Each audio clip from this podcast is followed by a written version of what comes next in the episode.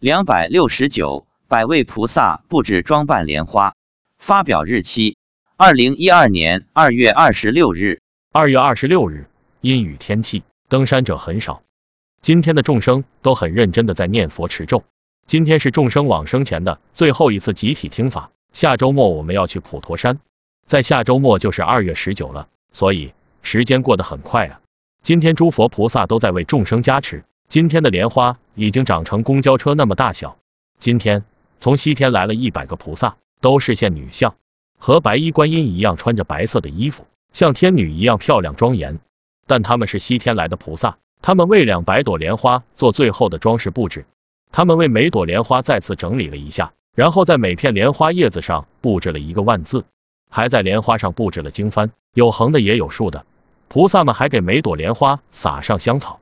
经过他们的布置和装扮，莲花变得非常的漂亮庄严。儿子跑到莲花上，对每一朵布置好的莲花进行了最后的检查。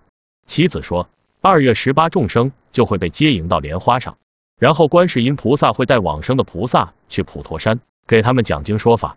十九再回到我们登山的道场，为其他众生示现后，再去极乐世界。这些往生的众生将按自己的意愿分别去观世音菩萨、文殊菩萨、普贤菩萨等净土。妻子说，父亲今天看到两百朵莲花非常漂亮庄严，十分的喜欢，但还是有点舍不得走。儿子会把他拖上去。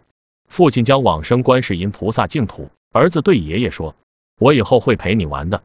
回家路上，我再次对父亲进行了开示，让他往生后给家里的子女托个梦、报个信，让他们相信。除了视线女相的一百位菩萨外，还有阿难、目犍连等二十二个尊者也都在现场护持。妻子说，这些尊者都是释迦牟尼佛的弟子，他们都在佛祖的净土，但他们不是菩萨。此外，还有一百零八个西天的和尚菩萨示现出家相，每个周末都来，以及十八罗汉及诸佛菩萨，当然还有九条龙也在护法。